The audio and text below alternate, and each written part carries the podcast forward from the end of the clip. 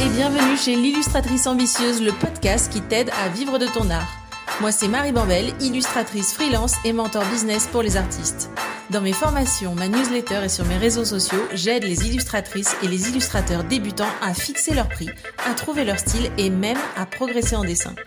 Si tu veux devenir artiste pro mais que tu ne sais pas par où commencer et que tu as peur de ne pas y arriver, branche tes écouteurs, t'es au bon endroit. Ici, on va parler illustration, argent, mindset, féminisme et ambition. Le tout dans la joie, l'optimisme et la bonne humeur. Parce qu'on n'est pas venu ici pour souffrir, ok? Allez, c'est parti pour l'épisode du jour. Salut Maëlle. Salut. Je suis très très contente de te, de te recevoir sur le podcast aujourd'hui. Pour celles et ceux qui ne te connaissent pas, tu es, euh, tu t'appelles Maëlle Egrix. C'est ça. Je prononce correctement. ouais, c'est bien prononcé. et tu es mentor en slowprenariat. Ouais. Euh, tu vas nous expliquer ça euh, tout de suite. Et je tiens à dire aussi que tu es une de mes copines business puisque nous avons suivi la même formation il y a deux ans, euh, à savoir la BSB Academy, et que euh, par ailleurs nous avons été mentors dans cette même formation l'année dernière. Par conséquent, on se connaît un petit peu, on est on est copines. On est copines et on discute un peu trop sur Instagram. on discute pas mal sur Instagram. Euh, ça fait partie des gens que j'ai rencontrés grâce à Instagram euh, et on a parlé de ça dans un des épisodes euh, précédents. Mais rencontrer des gens, c'est hyper important pour euh, pour pas être seul et, et aller bien.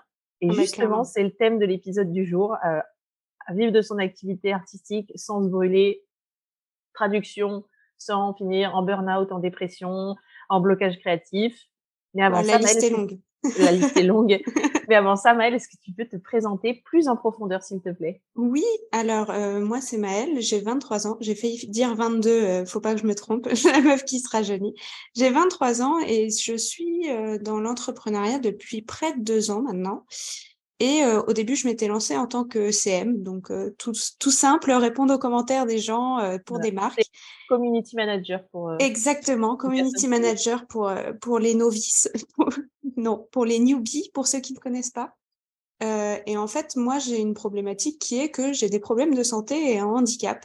Donc, euh, la question de euh, ne pas se brûler s'est très vite posée et je me suis très vite dit qu'il fallait pas que je travaille comme tout le monde, sinon j'allais encore plus vite que les autres finir en burn-out, comme je ne peux pas travailler plus de 3-4 heures par jour sans être épuisée. Donc, c'était vraiment un rythme à trouver.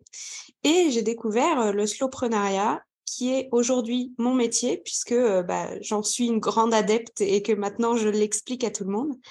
Alors, le slowprenariat, qu'est-ce que c'est? Euh, C'est tout simplement travailler à son rythme. C'est pas juste euh, travailler moins parce que ça suffit pas, c'est aussi essayer de travailler mieux, donc éviter de s'éparpiller dans son business ou dans ses créations, comme on parle d'artiste ici. Et le but, c'est d'atteindre des objectifs sans négliger sa vie perso. Et souvent, la vie perso, on a tendance à très vite l'oublier dans ce genre de métier passion, même si je déteste ce mot métier passion parce que euh, ça reste un métier, même si vous aimez le faire, ça reste un métier. Ouais, et j'ajoute, euh, le slowprenariat est aussi top, donc pour garder une vie, mais pour prendre soin de sa santé, qu'elle soit physique et ou mentale. Oui, Et moi j'ai, je parle beaucoup de ma santé physique, mais j'ai aussi des problématiques de santé mentale et c'est important d'en parler et de dire que c'est adapté à tout le monde, quoi, et que c'est important de prendre soin de sa santé mentale. exactement. Et ça, on a, on a commencé à en parler dans un des épisodes précédents avec euh, notamment Noélie du, enfin, je sais pas si c'est un épisode précédent ou un épisode qui sort euh, dans, dans la semaine prochaine ou dans les semaines à venir, mais en gros, c'est Noélie, euh, Noélie euh, Métonimia. Mm. Et, euh, on en a pas mal parlé. euh, je l'ai interviewé sur son parcours et, et on a pas mal parlé. Donc, ce sera un épisode. Je mettrai le lien, bien sûr, dans la description. Euh, maintenant qu'on a vu euh, ce que c'était le slowprenariat, est-ce que tu aurais des exemples un tout petit peu plus concrets, par exemple? C'est-à-dire, qu'est-ce que tu entends par exemple de slowprenariat Une journée en slowprenariat, euh, comment c'est Est-ce que c'est, par exemple, ce que j'expérimente en ce moment et je le dis à tous les auditeurs et auditrices, c'est très difficile, me forcer, me forcer à ne travailler que trois heures par jour pour Euh, justement avoir du temps euh, à, à côté. Une journée euh, en slowprenariat, c'est une journée flexible. Moi, c'est simple, quand je planifie mon emploi du temps du mois, je fais attention de ne pas mettre plus de deux, trois tâches par jour, et ça peut être des tâches pro ou perso. Donc, par exemple, si je dois sortir aller faire des courses, je vais le compter comme une tâche perso, et ça me fait une tâche de moins sur mes trois tâches, parce que moi, c'est quelque chose qui me demande de l'énergie, d'aller faire mes courses, de sortir, etc., avec mes problèmes de santé. Là, tu vois, aujourd'hui, ma journée typique, c'est j'ai le podcast, l'enregistrement de podcast, et c'est tout ce que j'ai mis pour aujourd'hui. Parce que je sais que ça me prend de l'énergie, ça va me prendre une heure, une heure et demie en fonction de à quel point on discute, et à quel point on discute même après, une fois que tu auras officiellement dit on coupe l'enregistrement. Donc, j'ai rien mis d'autre sur ma journée. Alors, ça ne veut pas dire que je vais pas pouvoir faire d'autres choses si j'ai pas encore euh, de la force, tu vois. Mais euh, ce matin, j'ai mis un réveil à 9 heures pour avoir le temps de me réveiller tranquillement avant le podcast.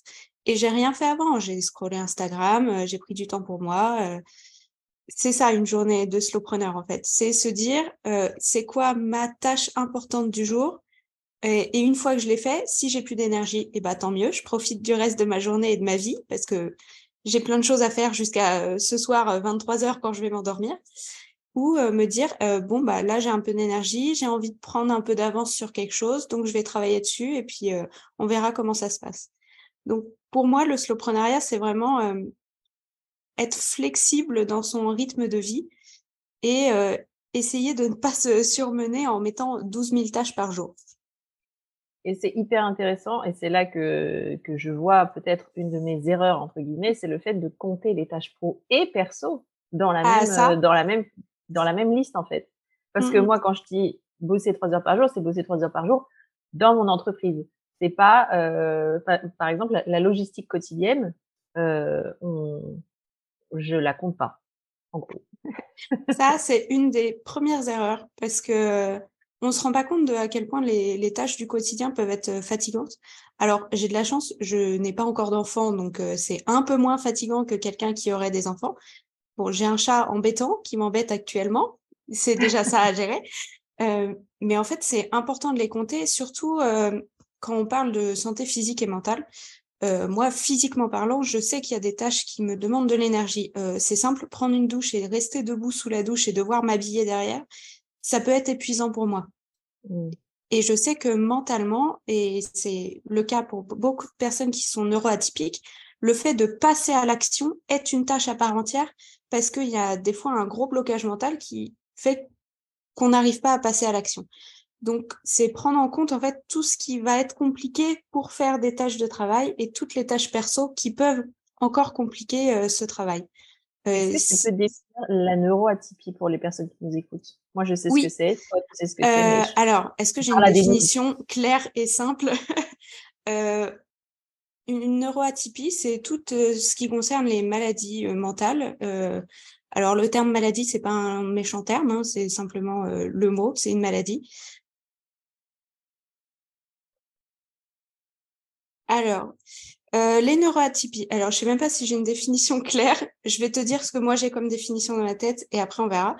Euh, les neuroatypies, c'est tout ce qui concerne toutes les maladies mentales qui peuvent exister. Alors, maladie, euh, c'est un mot qui peut faire peur et que certains n'aiment pas, mais c'est le cas. C'est juste pour dire que bah, toutes les personnes qui ont qui sont sur le spectre autistique, qui ont un trouble de l'attention, etc. Toutes les autres maladies mentales. Les personnes, les personnes HPI, les personnes sensibles, etc., etc. Ça, ça rentre dans le euh, mot neuroatypique. C'est quelqu'un bah, dont le cerveau ne fonctionne pas tout à fait de la même manière euh, que les personnes qui ont un cerveau qui fonctionne avec de gros guillemets normalement. Normalement. donc euh, c'est c'est le mot qu'on utilise. Donc c'est le fait d'être atypique neurologiquement parlant. voilà si ça explique correctement. Si vous n'avez pas compris, vous pouvez venir en DM embêter Marie et lui dire eh, on n'a rien compris à ce qu'elle a dit Maëlle. oui, mais j'ai des j'ai pas vraiment de compte à, à, à conseiller, mais euh, on peut se renseigner très facilement sur tout ce qu'est la neuroatypie sur Instagram. Euh, et euh, je sais que par exemple, il y a une très forte surreprésentation des neuroatypies chez les artistes. C'est pour ça que c'est intéressant qu'on en parle, parce que il y a beaucoup de, de personnes qui sont artistiques, parce que le cerveau fonctionne un peu différemment des autres. Et donc, il y a une surreprésentation chez les artistes des troubles de l'attention, donc ce qu'on appelle les TDA avec ou sans hyperactivité, donc avec ou sans le H. Euh, sur le spectre autistique, parce que c'est pas un bouton on/off, on n'est pas soit pas autiste, soit complètement autiste. il y a tout un tout un éventail de, de gradation entre ces deux points-là. Euh, L'hypersensibilité, bien entendu, euh, quand euh, quand on est à fleur de peau, etc. Pareil. Bref, c'est important qu'on en parle parce que si on n'a pas les mots pour mettre dessus, on se dit juste, je suis bizarre, je suis trop, euh, pourquoi est-ce que moi je peux pas faire comme les autres? Et c'est à ce moment-là que Maëlle entre en jeu et euh, et que on en vient à parler du slowpreneuriat qui est en fait une manière de faire fonctionner ton entreprise. C'est ça. Pour moi. Et euh, la base du slowpreneuriat, c'est que c'est vraiment adapté à n'importe qui, puisque le but, c'est de se baser sur toi, qui tu es de base et comment tu fonctionnes. Donc, euh, peu importe comment tu fonctionnes, même si tu as l'impression de fonctionner euh, bizarrement et d'être un extraterrestre au milieu de, des autres, euh, bah, ça fonctionne très bien parce que moi aussi, j'ai eu souvent cette impression d'être un extraterrestre au milieu des autres. Et pourtant, j'ai trouvé un moyen de fonctionner qui me correspond et qui fait que je ne m'épuise pas. ça, c'est hyper important. Et du coup, est-ce que tu peux nous parler un peu de, ça euh, l'importance de la santé slash santé mentale euh, quand on se lance dans l'illustration, quand on se lance à son compte en fait? Est-ce que tu peux nous parler des symptômes et des conséquences si on ne, si on ne prend pas soin de soi? Oui, alors des symptômes, il y en a plein. Euh, je vais les dire euh, d'abord avec des termes compliqués et après des termes où vous pourrez tous vous dire merde, je suis dans la catégorie. euh, en gros, les premiers symptômes avant le burn-out, en fait, quand on parle uniquement de surmenage ou d'épuisement, c'est euh, de la charge mentale, du perfectionnisme. Donc, euh, c'est des, trucs qu'on retrouve chez beaucoup de personnes qui se lancent dans l'entrepreneuriat ou euh, qui sont artistes parce que on aime ce qu'on fait, donc on a envie de faire les choses de façon parfaite que de pas s'arrêter, de continuer à travailler euh, même si on est fatigué en se disant faut que ça fonctionne, faut que je faut que je réponde à mes clients tout le temps, etc. Faut que je puisse proposer euh, mes œuvres et mes illustrations au plus de monde possible, euh, même si bah, une œuvre ça me prend une semaine à faire, je vais en prendre trois dans la semaine. Mmh. Donc en fait c'est c'est ça, mais tout simplement c'est être incapable de décrocher du travail. Et, c'est encore pire, je le souligne parce que l'audience du podcast est majoritairement féminine, c'est encore pire pour les femmes qui, en plus de se taper toutes ces charges mentales et, euh, et stress liés au lancement d'une entreprise, euh, comme peut l'être euh, quand on se lance à son compte en tant que freelance, se tape en plus la charge mentale et la gestion du quotidien pour toute la maison. Si on n'a pas d'enfants, ça va encore, mais dès qu'il commence à y avoir des enfants, ça commence à être euh, hyper hyper difficile. Les choses tendent à changer, mais c'est pas encore le cas. Et je sais qu'il y a une grande majorité de femmes qui portent sur elles la charge mentale de leur couple, de, de leurs enfants et de la maison de manière générale. Ah oui, c'est ça. Donc euh, en fait, le surmenage, c'est tout simple, c'est se lever le matin, devoir s'occuper de tout ce qu'il y a à faire dans son quotidien, dans sa famille, dans son perso, euh, arriver, se dire, allez, je bosse dès 8 heures, je travaille toute la journée, faut que je satisfasse je satisfasse, ça veut rien dire. Je, je, j'ai même pas la, la, conjugaison du mot. Faut que je fasse, ouais, plutôt. Faut que je fasse plaisir à mes clients. Faut que je crée sur les contenus, euh, des contenus pour me faire connaître sur les réseaux sociaux. Euh, et puis, d'un coup, tu vois pas passer ta journée, tu oublies de manger le midi, tu continues à travailler et puis tu arrives à 18 heures. Mince, faut à nouveau s'occuper des tâches euh, de la maison, du quotidien. Tu vas dormir et il y a plus personne, quoi. Mmh c'est euh, à 22 heures, tu t'endors sans problème parce que bah, tu as passé la journée à faire des choses et t'es KO. tu dors pas parce que tu rumines tout ce que tu n'as pas eu le temps de faire. Oui, c'est ça, ou tu rumines. Mais en gros, euh, tu vois pas passer ta journée. Et le pire, c'est de continuer à le faire tous les jours et d'oublier que les week-ends et les jours off, ça existe. Et de pas compter tes heures. Et donc les symptômes. Et donc là, les symptômes, ce que tu nous décris, moi personnellement, pour l'avoir vécu, parce que Maëlle et moi, on papote pas pour rien, pour l'avoir vécu, donc on a lancé nos entreprises plus ou moins en même temps. Hello Maya. Alors Maya, si tu pouvais éviter de t'asseoir sur euh, l'ordinateur et de me cacher Marie, ce serait pas mal. Euh, je, je, disais donc pour euh, pour avoir vécu la situation, les symptômes de ça, c'est tu vois pas passer ta journée, tu ne sais plus ce que tu as fait parce que tout est perdu dans un brouillard d'urgence et euh, bah, tu, as, tu es épuisé parce que tu n'as plus le temps de penser à autre chose. Tu as une très mauvaise estime de toi parce que tu as l'impression que rien n'avance, que tu n'as que tu ne finis aucun projet. Tu commences à te comparer parce que tu vois les personnes avec qui tu t'es lancé en même temps. Et ben elles, elles sont à 5000 abonnés sur Insta et toi tu végètes à 200. Euh, bref, ça c'est les symptômes. et ça nous alerte sur des conséquences du coup qui peuvent être assez désastreuses. Quand on voit ces symptômes-là arriver, généralement c'est le prémisse de je te laisse la parole Maëlle. C'est les prémices du burn-out, de l'anxiété chronique et de la dépression. Ça donne envie, un joyeux cocktail. Non, et je rajoute, cerise sur le gâteau pour les artistes, tout ça peut mener à un énorme blocage artistique. Donc en plus de tout ça, d'être d'être fatigué, d'être en dépression et euh, je sais plus le troisième que tu as dit. Euh, J'ai dit anxiété chronique. anxiété chronique. En plus de tout ça, vient se rajouter la cerise sur le gâteau, qui est que la, la soupape de, de liberté et d'expression, qui est la création, ne fonctionne plus. Donc mmh. ça reste à l'intérieur et là la spirale infernale commence, le cercle vicieux fait que euh, eh ben on, on ne crée plus, du coup on se trouve nul, euh, du coup, pourquoi créer puisque ça va être nul et donc on ne crée pas. Et, ça. et, voilà.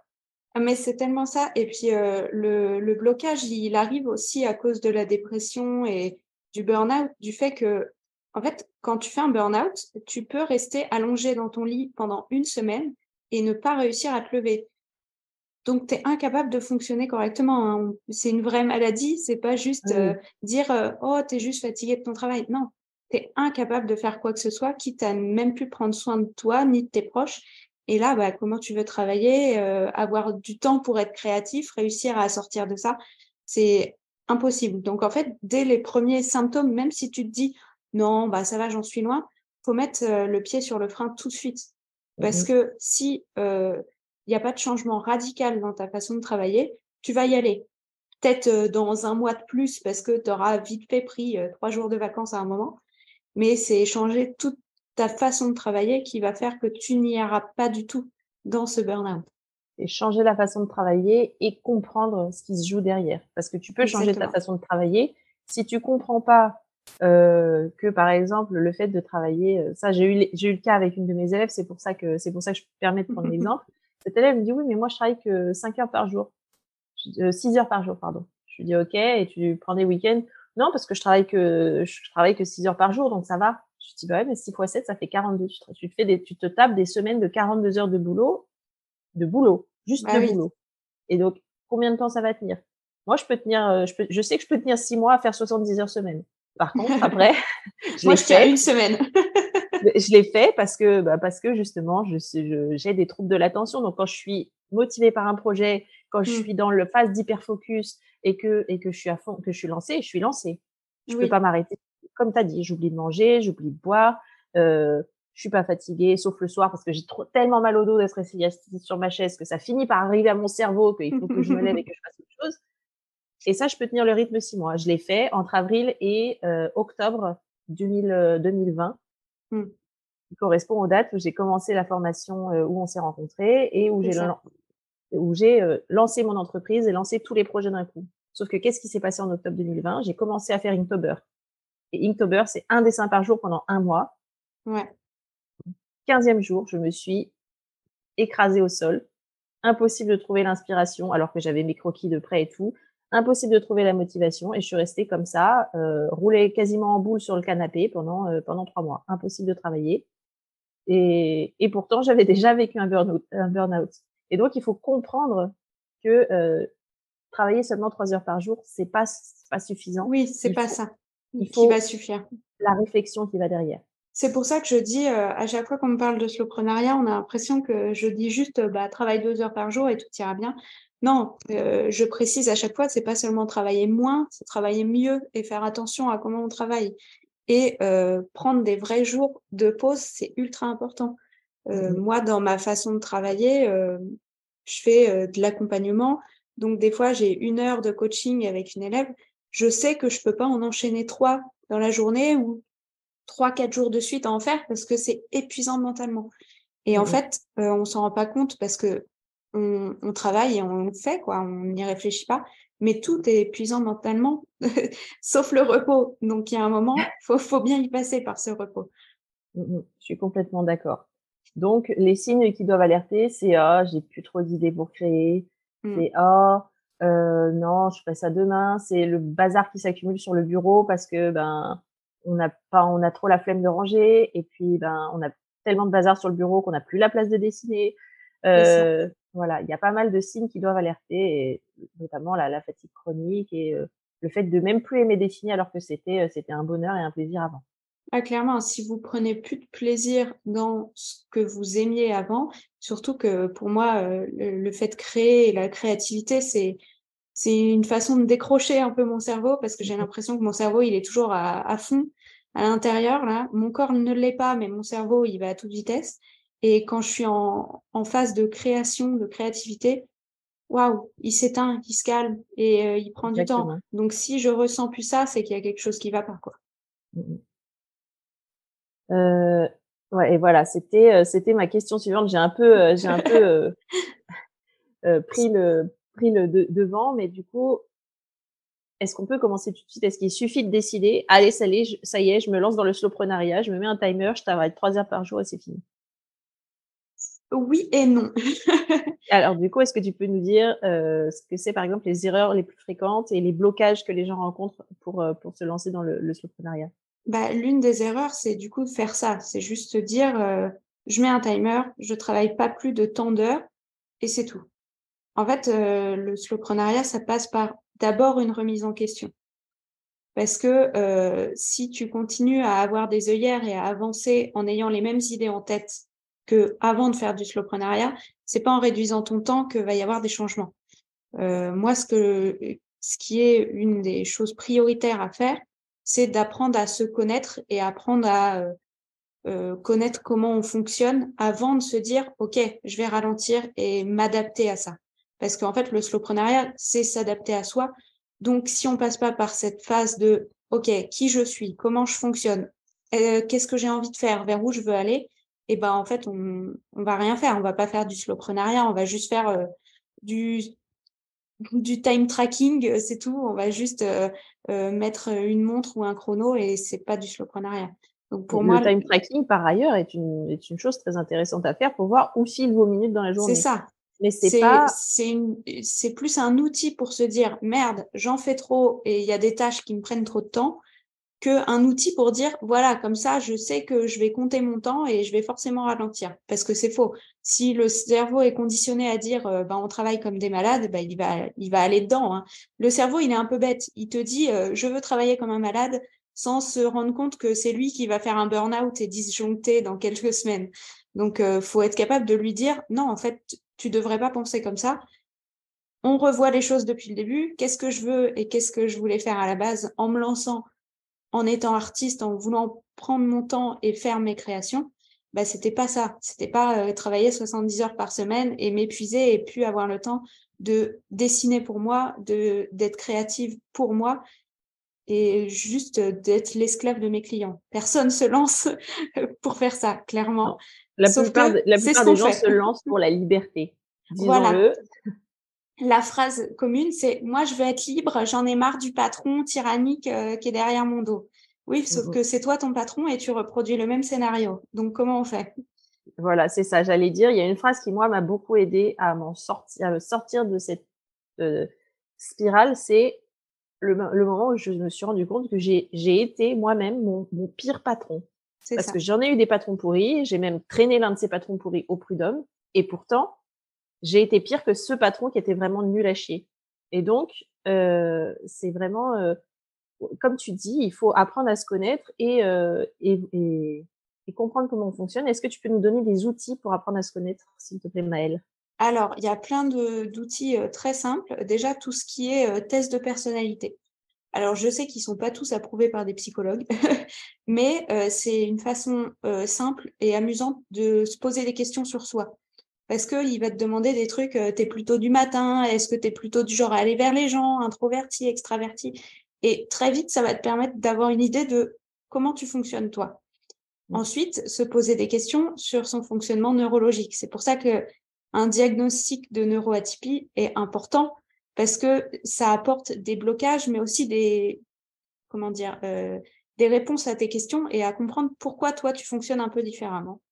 Mmh. Et l'un de mes sans parler de ça peut aussi être se reconnaître dans des personnes qui partagent des contenus éducatifs sur les réseaux. Parce que moi, personnellement, je ne suis pas diagnostiquée parce que les diagnostics coûtent 500 euros ou alors il y a une liste d'attente de plusieurs années pour se faire diagnostiquer gratuitement. Alors, moi, mon point de vue sur le diagnostic est tout simple. C'est-à-dire que avant d'aller chez le médecin, tu fais un diagnostic tout seul. Mmh. Parce que tu vas jamais chez le médecin sans problème. Donc moi, si j'arrive chez le médecin et que je lui dis j'ai mal dans le fond de l'oreille, ça me prend toute la tête, je pense que j'ai une otite. Et il va me dire oui, c'est une otite. Donc euh, l'autodiagnostic, il n'y a pas de souci. Si vous vous reconnaissez et que ça vous aide de vous reconnaître et d'utiliser les conseils d'une personne qui est diagnostiquée, faites-le. On s'en fout de savoir si euh, un médecin vous a dit euh, pour 500 balles, oui, c'est bien ça. Si ça vous aide, c'est le plus important. Donc, il n'y a pas de souci là-dessus. Moi, je m'en fous que vous soyez diagnostiqué. je suis pas votre médecin euh, ni psychologue, donc de toute façon, euh, je vais pas vérifier ça. Donc, s'il y a des outils en rapport avec un diagnostic de neuroatypie qui vous aide, mettez-les en place. C'est toujours bon à prendre. Clairement, euh, ça, ne va pas faire de mal. Si vous tapez ADHD dans la barre de recherche Instagram, il y a beaucoup de contenus qui vont apparaître. Pareil ah, sur l'autisme. Pareil sur l'autisme. Là, je l'ai dit en français, mais en, anglais, pardon, mais en français, c'est TDAH. Mm. Euh, sur l'autisme, sur HPI, euh, sur l'hypersensibilité, sur euh, les, comment ça s'appelle, sur l'intelligence émotionnelle, etc., sur toutes les formes de neuroatypie. Et pour revenir aussi au test de personnalité, il y en a un que j'aime beaucoup, et notamment qui permet de savoir quand placer ces deux heures de travail quotidienne. C'est le test, voilà, eh ben, je te lance. C'est le test du chronotype. Maëlle, est-ce que tu peux nous parler des chronotypes? Alors, pour moi, le chronotype, c'est vraiment la base et c'est celui qui est le plus utile pour son métier. Parce que les autres euh, tests de personnalité, ça va t'aider pour le quotidien. Mais là, le chronotype, c'est vraiment pour ton métier, pour apprendre à savoir, en fait, comment tu fonctionnes biologiquement parlant quand est-ce que tu te réveilles à peu près correctement, quand est-ce que tu t'endors et du coup, quand est-ce que tu es productif dans ta journée et quand est-ce que tu peux placer ton travail. Alors, le, chronotype, c'est tout simple, c'est basé sur quatre animaux. C'est Alors, on a le lion, l'ours, le loup et le dauphin, si je me trompe pas.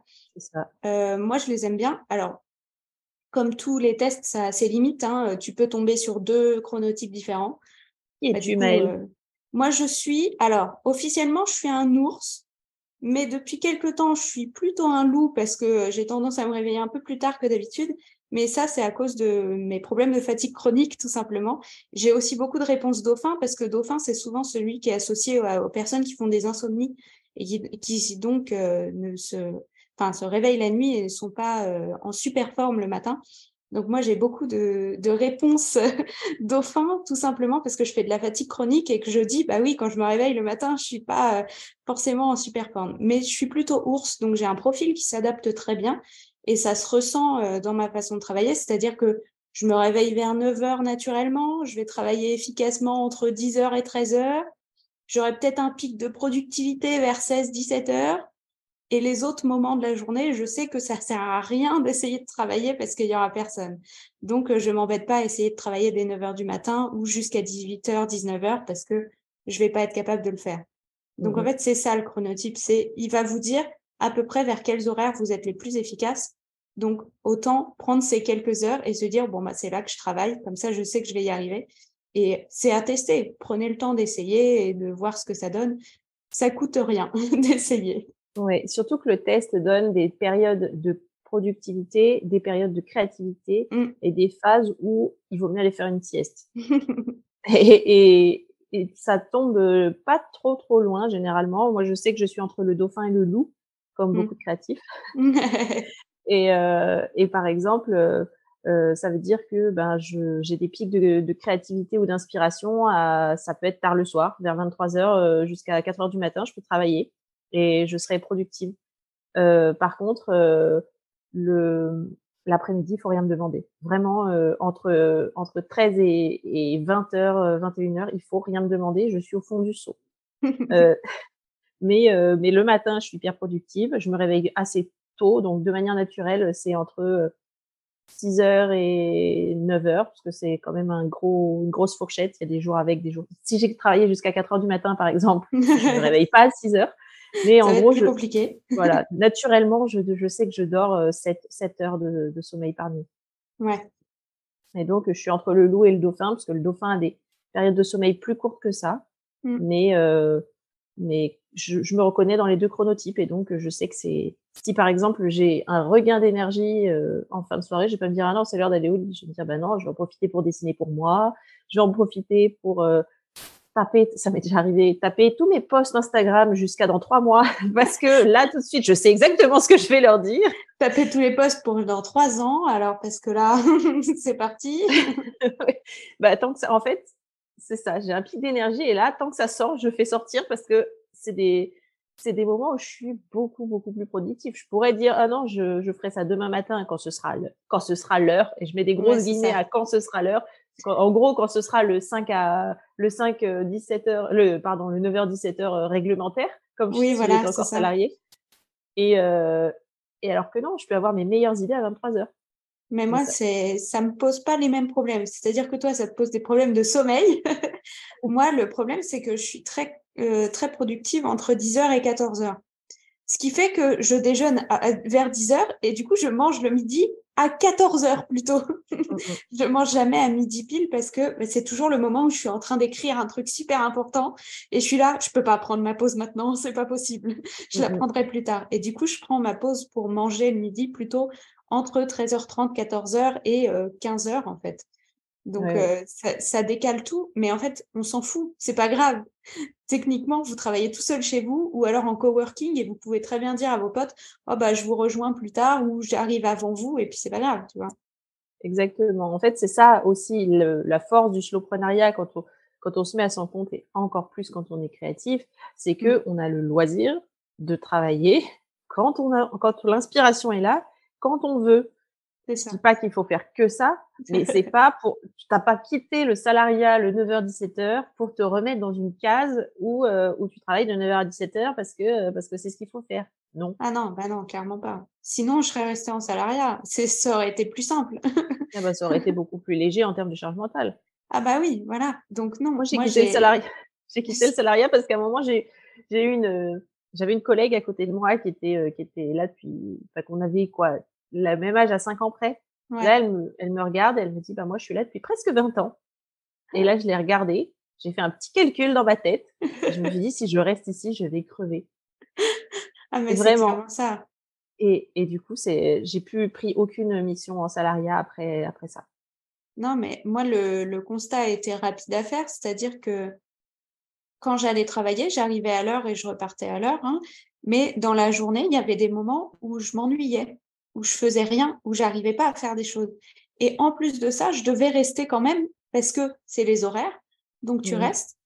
Et moi derrière, quand je repartais le soir, bah, j'avais mal partout parce que j'avais été forcée à rester assise face à mon bureau à rien faire toute la journée, alors que j'aurais pu faire autre chose.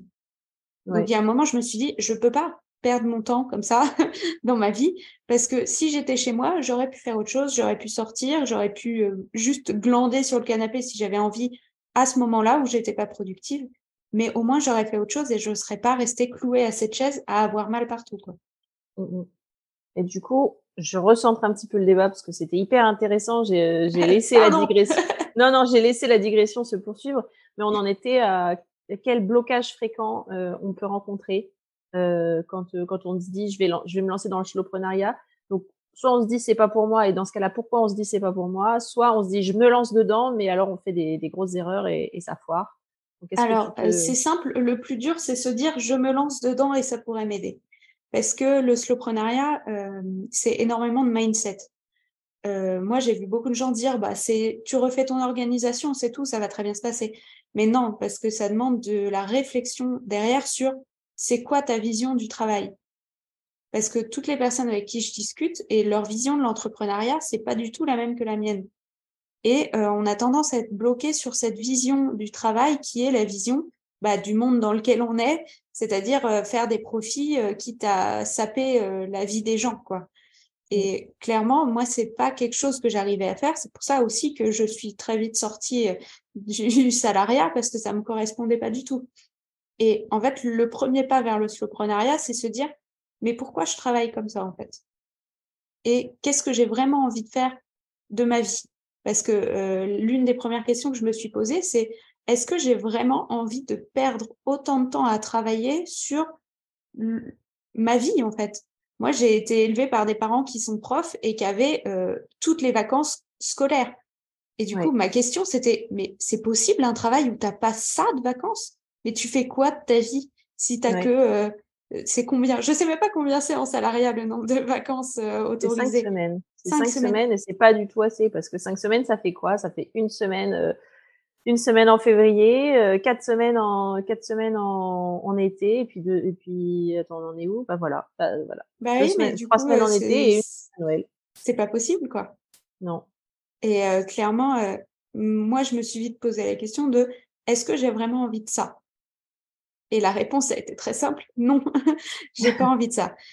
clairement, c'est une des raisons pour lesquelles je me suis lancée dans l'entrepreneuriat et encore plus dans le slowpreneuriat, c'est de pouvoir me dire au début d'année, je peux euh, fixer des objectifs et aussi je peux fixer des vacances tout de suite et me dire, OK, là, à ce moment-là, je sais que je vais pouvoir faire une pause et prendre deux, trois semaines sans me poser de questions. Parce que bah, c'est moi la patronne et j'aurais fait en sorte avant de travailler efficacement. Et en fait, le slowpreneuriat, c'est ça, c'est aussi se dire, euh, c'est quoi dans ta vie ce que tu as envie de faire et de quoi tu as envie de profiter? Et c'est con, mais moi, j'ai pas envie de me retrouver euh, à 85 ans à me dire, euh, bah merde, je suis mmh. dans un état physique déplorable, puisque à 23 ans, c'est déjà le cas, alors j'imagine pas à 85 ans. Euh, et j'ai pas du tout profité et j'ai pas pris le temps de sortir du travail et de juste ce monde de faut faire du profit euh, parce que c'est comme ça, c'est on est dans une société qui veut faire du profit. Oui, je suis, je suis complètement d'accord. Et qu'est-ce que tu réponds aux gens qui te disent mais je peux pas partir en vacances parce que j'ai trop de boulot, slash si je pars en vacances, je ne fais pas d'argent? Euh, bah, je sais que la question de l'argent, c'est un gros problème. Euh, mais euh, ça, c'est tout à revoir dans ton business model. C'est se dire euh, comment je peux faire de l'argent ou comment je peux faire assez d'argent à un moment pour pouvoir faire une pause et me dire si j'ai une baisse d'argent ce mois-là, c'est pas grave. Euh, c'est un peu idyllique de se dire que l'entrepreneuriat, euh, en général, c'est tous les mois la même somme. Parce que c'est clairement pas le cas. Moi, je l'ai bien vu cette année. J'ai eu un mois à plus de 3600 de chiffre d'affaires et un mois, mon plus bas mois était à 500. Ah bah oui, ça fait les montagnes russes. Mais c'est pas grave parce que je sais qu'un mois à 500, eh ben peut-être que j'ai pas beaucoup travaillé, mais peut-être aussi que j'ai pris deux semaines de vacances et que je suis partie en Sardaigne et que j'ai été à la plage tous les jours pendant que tout le monde faisait sa rentrée. Mmh. Donc en fait, euh, c'est quoi euh, l'équilibre? Bien sûr, faut que on puisse en vivre. Hein. Le but c'est pas de vous mettre dans le rouge, mais euh, comment faire pour en vivre et comment choisir ses prix pour en vivre et pour atteindre un, un objectif de chiffre d'affaires qui te permet de vivre à l'année. Donc en fait, on, moi, va, on va y, on va y venir. On va y venir après sur, sur les conseils. Sur, les, conseils, mais clairement, c'est euh, quelque chose à, à voir. C'est sûr que ça fait peur. Hein. Euh, moi, quand je dis je pars deux semaines et je vais complètement euh, bah, lâcher le truc, ah bah oui, tu as peur de revenir et qu'il n'y ait plus personne dans deux semaines. Sauf que deux semaines, c'est rien. Je pense que les gens s'en rendent même pas compte si t'es pas là pendant deux semaines. Genre, personne va s'en rendre compte. Mmh Alors, euh, prendre trois mois tout de suite, là, c'est plus impactant, mais personne ne prend trois mois et je ne prends pas encore euh, trois mois. Je n'en suis pas arrivée là. Moi, mais prendre deux semaines régulièrement. De prendre deux euh mois cet été. Ah bah là, ce serait génial. Ah, si tu le fais, c'est ouf. j'essaye, j'essaye et j'essaye de mettre mon entreprise en pilote automatique pour que ça puisse fonctionner. C'est ça, mais en fait, il suffit de se dire, euh, ok, j'ai envie de prendre deux mois cet été. Comment je fais pour que ça soit pas euh, la faillite dans mon business euh, quand je reviens, quoi? Et, mais ça se réfléchit. Mmh, mmh. exactement, ça se réfléchit. Donc là, on en était au blocage fréquent, c'est plutôt le mindset de se dire je vais pas y arriver ou de se dire. Clairement, euh c'est le mindset qui, pour moi, est le plus gros blocage. Mmh, et les erreurs, du coup? Du coup, les erreurs. Dedans, tout feu tout flamme et. les erreurs, c'est de penser que, bah, comme je te l'ai dit, juste réduire son temps, c'est nécessaire. Euh, bah, c'est nécessaire, mais c'est pas ce qui fonctionne. Et euh, c'est aussi euh, croire que ça aura aucun impact sur son business. ça aura un impact forcément puisque tu vas vouloir ralentir et ça aura un impact encore une fois psychologique parce que tu vas poser beaucoup de questions et tu vas douter beaucoup. pour moi, c'est les... le plus difficile et je le vois avec les personnes que j'accompagne, euh, au bout d'un moment, elle me pose des questions et des fois à 22 heures, j'ai un message qui me dit mais j'ai peur là en fait. Je sais pas, euh, je suis pas sûre que ça va fonctionner. Euh, qu'est-ce que qu'est-ce que je fais quoi Et c'est normal. C'est en fait c'est comme quand vous vous êtes lancé au début dans l'entrepreneuriat. Vous avez des doutes, vous avez peur et vous faites en mmh sorte de réussir. Mais là, vous avez des doutes, vous avez peur, vous faites en sorte de réussir, mais vous savez que vous pourrez échapper plus facilement au fait de se cramer les ailes. Donc, je me dis mmh que autant surmonter cette peur parce que euh, derrière, bah, le résultat, il est, il est important. Mais c'est vraiment très dur. Et surtout, il euh, faut arrêter de se comparer aux autres. Ça, c'est une des erreurs que je vois beaucoup aussi. C'est de dire, euh, mais Maëlle, je suis en train de ralentir et les autres autour de moi, ils ralentissent pas. Comment je fais? Comment je vais faire? Alors, moi, ma technique est radicale. Arrêtez de suivre ces personnes. ça sert à rien. Vous allez juste vous prendre la tête. Euh, le but, c'est pas de se prendre la tête, en fait, dans, dans son travail. L'entrepreneuriat, ça va pas être quelque chose de difficile et douloureux. si on s'est tous lancés, c'est pas pour ça. La punchline. L'entrepreneuriat, ah bah ça va pas être quelque chose de difficile ou douloureux. Je ah bah répète pour ceux du fond qui n'auraient pas bien entendu. L'écho du fond. Exactement. Et euh, maintenant, euh, maintenant qu'on a posé ça, euh, quel conseil tu aurais pour les artistes qui nous écoutent et qui se disent c'est vrai que je suis pas devenue freelance pour souffrir, ok. Comment est-ce qu'on peut s'organiser? Comment est-ce que tu as des conseils mindset? Ah oui, c'est ça que je voulais dire. ajouter avant de passer à ça, c'est qu'il y a aussi toute une partie de se dégager de ce que la société nous apprend, c'est qu'on a de la valeur que si on est productif et que surtout c'est un modèle de productivité qui est fondé sur le sur un homme. Pour les femmes nous enfin je veux dire on est des femmes on a un cycle menstruel qui nous pompe une énergie de dingue à certaines périodes du mois et qui nous rend très créatives à d'autres. Et donc ça peut aussi être euh, enfin, c'est ça peut être aussi euh, un des, des blocages je pense de se dire oui mais tout le monde fait comme ça pourquoi pas moi et tout. C'est un modèle qui est dépassé et venez ah on change ce modèle à la con ce modèle euh, de 45 heures par semaine euh, a été mis en place pour des hommes qui, mmh comme tu le dis, ont un cycle de 24 heures, donc le lendemain, ils sont prêts pour reprendre la journée, et pour des hommes qui avaient à la maison potentiellement quelqu'un pour s'occuper des tâches ménagères. Leur femme. Leur femme. Alors, je sais que dans les milieux très pauvres, des femmes ont travaillé depuis toujours, hein, mais pour les, les, milieux en fait moyens, modestes, pour qui ont été mis ces modèles de 45 heures, il y avait une femme à la maison pour s'occuper de tout le reste, mmh tout ce que vous, vous avez en plus de votre travail. Donc, c'est clairement un modèle qui n'est pas viable du tout. Et qui est dépassé parce qu'aujourd'hui, on est euh, quatre fois plus nombreux que quand le modèle a été euh, mis en place dans la société. Et, euh, et du coup, il y a du boulot pour tout le monde. Il faut ah juste bah ralentir et accepter. Et, et c'est là qu'on en vient au conseil. Je commence à rebondir. travaillez moins, travaillez moins, mais gardez un niveau de salaire. Qu'est-ce que ça veut dire, Maëlle? Ça veut dire Ça veut dire changer ses prix. et ça, c'est une des plus grosses étapes de ce, du slowprenariat. Ah oui. En fait, euh, il y a une chose très bête, mais euh, faut se poser la question. Tu veux gagner combien? Dans, dans ta vie par année, ben, tu donnes un prix, n'importe quel prix. Tant que tu sais combien tu veux gagner et à quel niveau de vie tu veux atteindre, ben, tu le places. Et après, tu te poses la question, ah, du coup, faut que je vende mes offres ou mes œuvres à quel prix? Faut que j'en vende combien dans l'année pour atteindre ce chiffre? Et à quel prix Voilà. Combien et à quel prix C'est ça, c'est le, c'est le. Et généralement, c'est pas assez cher. Et ah, je sais c'est jamais assez cher. et je sais qu'il y a énormément de blocages sur l'argent et les artistes. Et bah, c'est pour ça que moi j'ai sorti l'atelier Money Mindset et c'est pour ça qu'il a eu autant de succès. Et, euh, et c'est, enfin, c'est tellement important parce que il y a ce, cette idée que on est déjà des femmes, donc on est moins payé. On est des artistes, donc on devrait même pas se faire payer parce que sinon on est des vendus. Et t'imagines qu'après on arrive, on est là, bon, bah, je vais faire payer un, un dessin original 20 euros, ça me paraît bien pour un A4. Euh. Mmh, l'original? Oui, l'original. Et donc, du coup, ah, faut le faire payer 10 fois plus Exactement, 10 ou 100 fois plus, ça dépend de, ça dépend de l'original. Mais... Oui, ça dépend de la taille de l'original, évidemment, mais euh, au moins 10 fois plus. Exactement. Ah non, mais c'est un gros blocage, l'argent. Je sais que c'est difficile à, à se dire, euh, je vais faire de l'argent. Sauf mmh. qu'en fait, c'est un business ici. C'est pas une association et encore les associations aussi elles cherchent de l'argent. On n'est pas là on n'est pas là pour faire du bénévolat. Et si c'était un hobby, bah, retourne en salariat et fais ce hobby les week-ends quand tu as le temps. Mais si tu veux que ce soit ton business et que tu veux vivre de ça, même si c'est ta passion, c'est pas du tout une raison, tu dois être payé pour ta valeur et pour ce que tu produis et pour le temps que tu y as passé. Donc, il y a un moment, il faut que le prix, il soit cohérent. Exactement. Sinon, c'est pas possible. Est-ce que tu as des conseils à nous donner autres que financiers, donc que ce soit pour l'organisation, le mindset ou la créativité?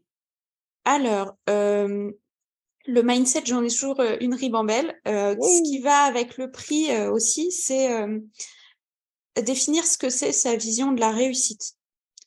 Ça va avec le prix parce que simplement, tout le monde ne veut pas la même chose. Moi, je veux un château, par exemple. Voilà, moi, je veux pas un château. Deux visions de la vie différentes. Il va lui falloir vachement plus d'argent pour un château que moi, une, maison simple.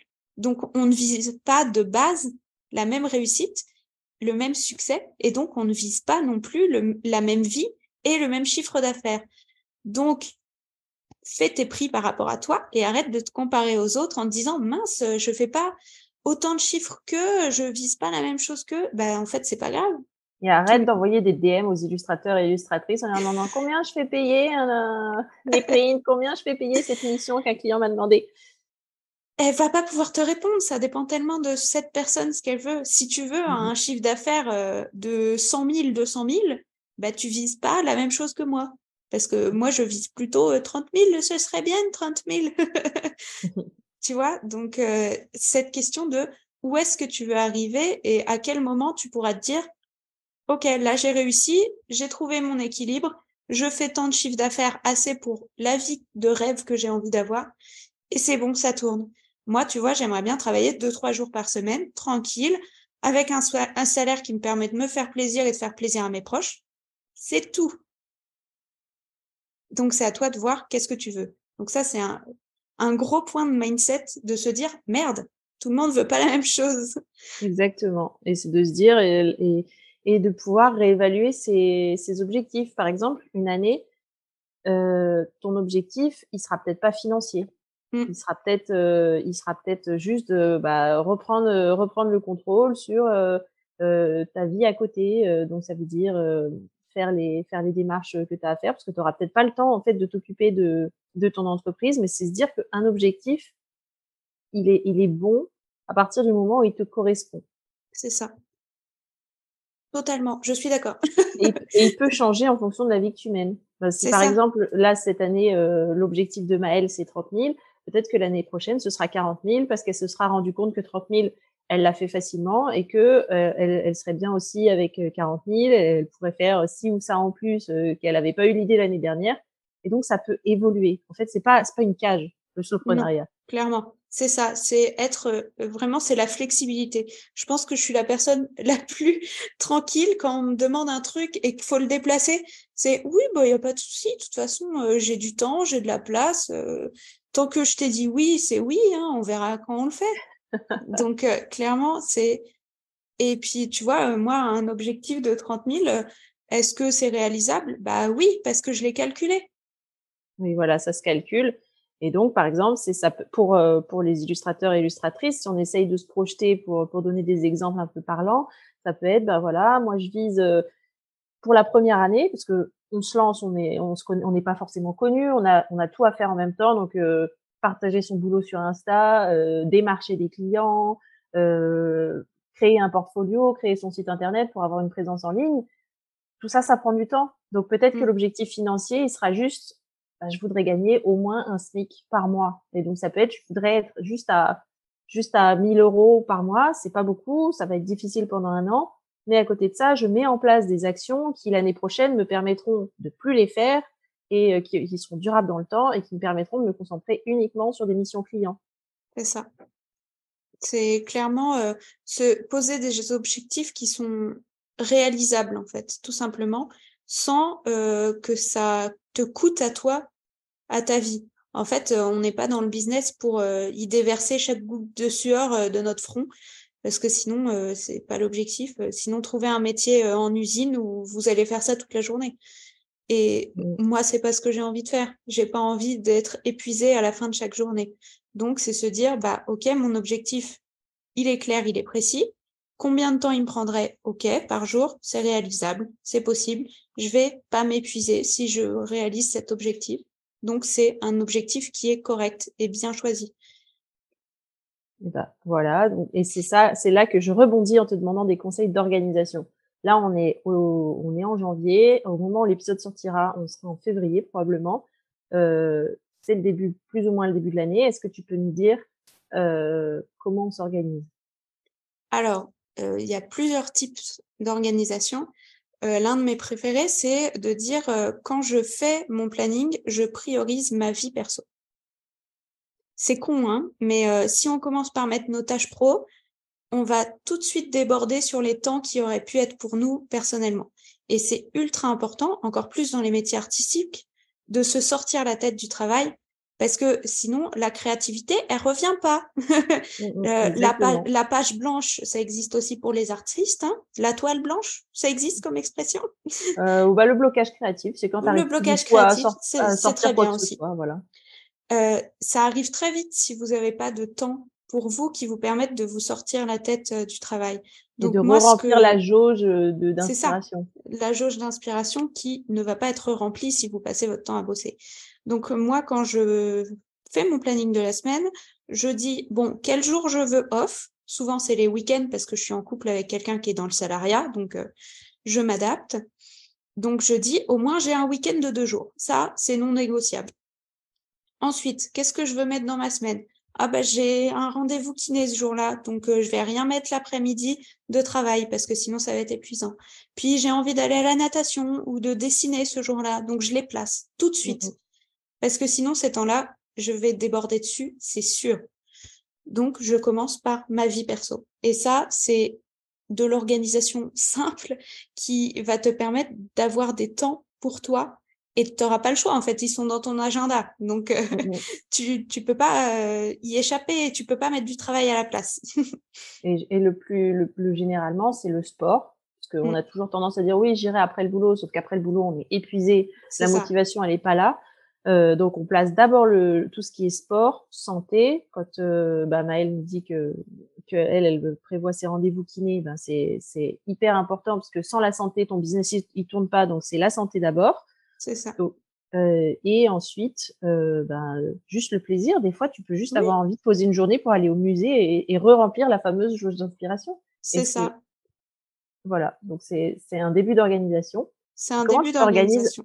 À l'année, par exemple. Parce que là, on, disons qu'on a organisé une semaine type, plus ou moins. euh, à l'année, euh, ça dépend des, de l'objectif que j'ai placé. Euh, tu vois, là, cette année, j'ai un lancement. Du coup, je sais que le mois de décembre de 2022, le mois de janvier de 2021 et le mois de février sont dédiés à la vente, le lancement et la, la proposition de mon accompagnement. Donc je sais que j'ai ces trois mois qui sont dédiés à ça et j'ai enlevé tout ce qui ne correspondait pas à ça. Si ça ne remplit pas cet objectif, c'est pas une tâche importante pour le moment. Donc je l'ai mise allez, on l'enlève, on n'en veut plus.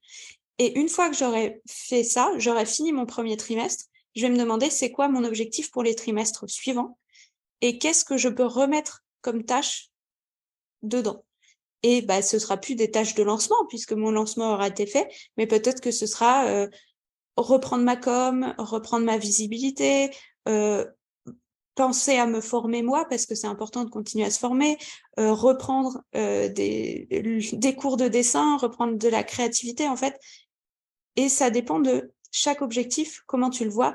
Moi, je fonctionne bien par trimestre parce que comme ça, ça me permet d'étaler sur trois mois et d'éviter de tout avoir en une fois. Hein, euh, parce que faire un lancement en une semaine, euh, en t'étant préparé une semaine avant, comment te dire que tu es cramé à la fin du lancement? Donc moi, j'ai fait en sorte de l'étaler sur trois mois pour être sûr d'avoir le temps et de pas me surmener. Donc c'est euh, prévoir en partant de l'objectif de l'année, je le réduis en trimestre, je le réduis en mois, je le réduis en semaine et là, je sais ce que j'ai à faire cette semaine et je sais que ça va remplir l'objectif que j'ai prévu pour mon mois, pour mon trimestre, pour mon année. Voilà. Pas mieux.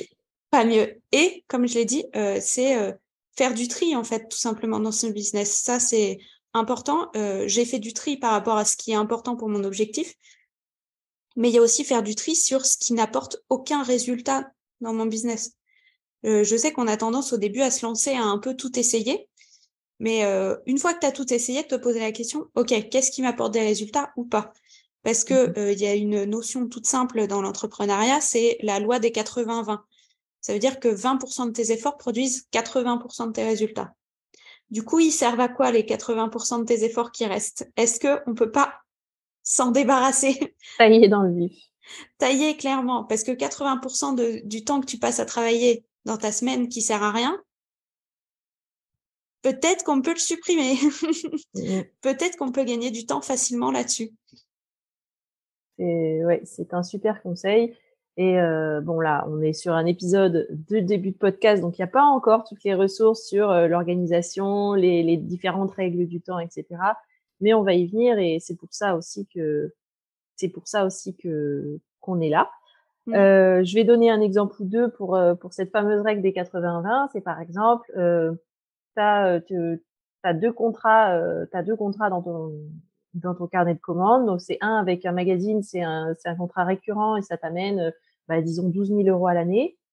Et euh, et t'en as un autre euh, avec euh, un blog qui lui, te, ça paye pas hyper bien, mais euh, c'est disons trois fois par an et, te, et ça t'amène. là, je suis en train de calculer à toute vitesse combien ça fait 20% de 12 000.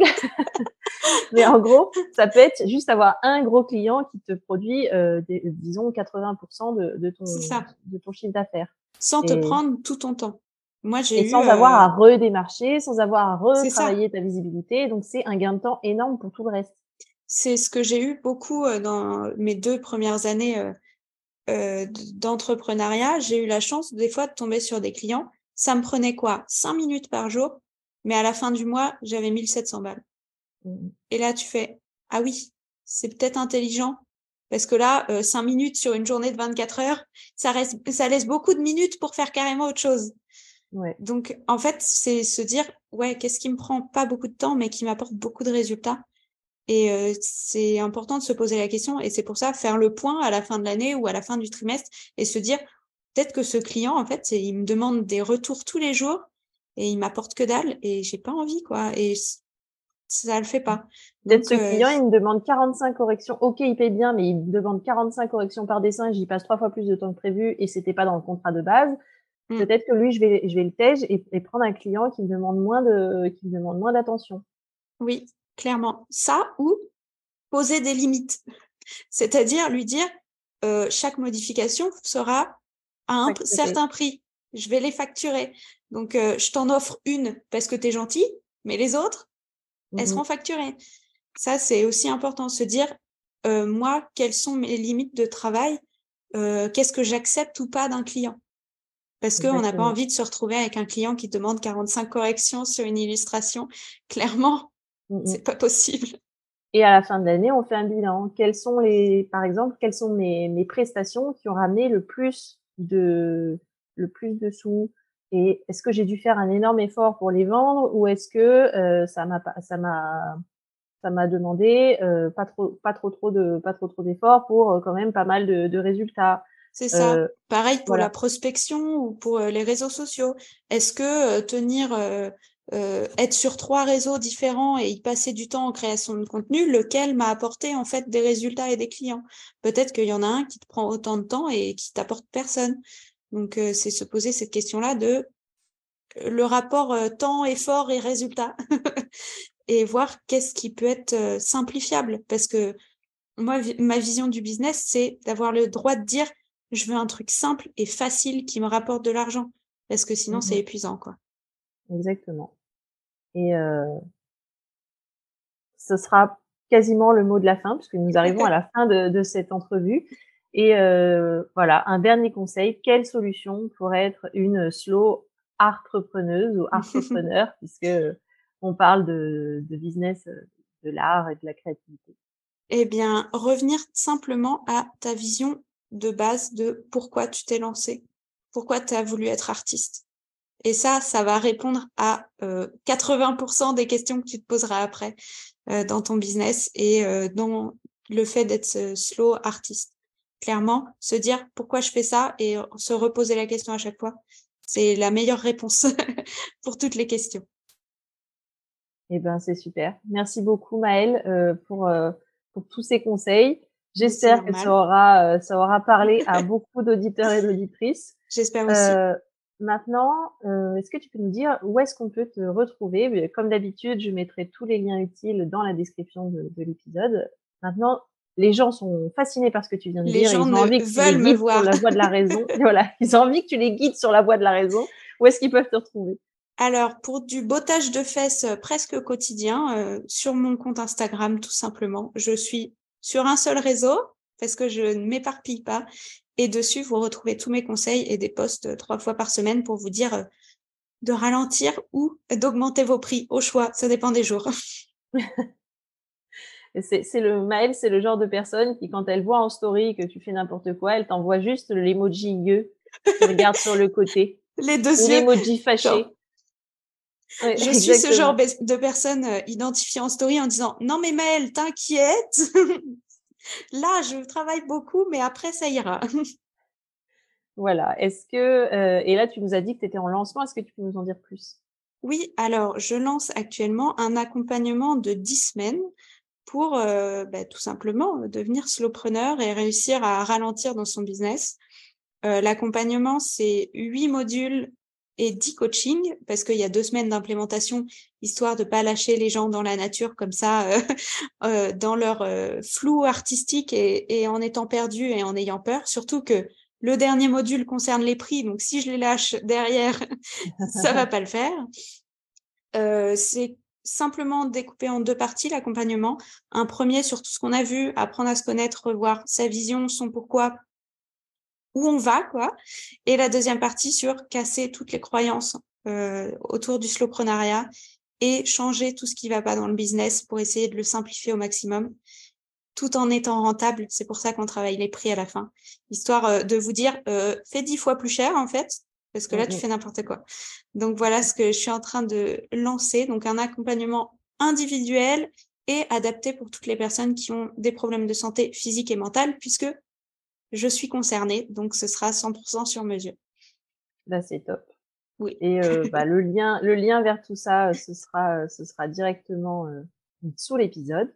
Et puis, bah, Maëlle, merci encore d'avoir accepté de venir partager avec nous toutes ces perles de sagesse. C'est toujours un plaisir de discuter avec toi, Marie. Et à très bientôt dans un autre épisode peut-être pour nous raconter comment tu te seras lancée dans l'illustration.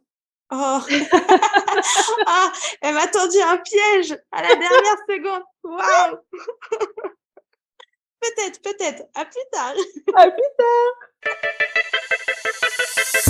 Et voilà, c'est terminé pour aujourd'hui. Si tu as écouté l'épisode jusqu'ici, c'est sans doute parce qu'il t'a plu, non? Si c'est le cas, abonne-toi, laisse-moi une note 5 étoiles de préférence et un commentaire. En faisant ça, tu vas me permettre de mieux référencer le podcast et de le faire connaître à de nouvelles personnes. À terme, c'est ça qui me motive à créer toujours plus de contenu qui va t'aider toi à développer ta carrière dans l'illustration. Merci d'avance si tu prends le temps de le faire, ça veut dire énormément pour moi. Allez, je te dis à bientôt au prochain épisode. Salut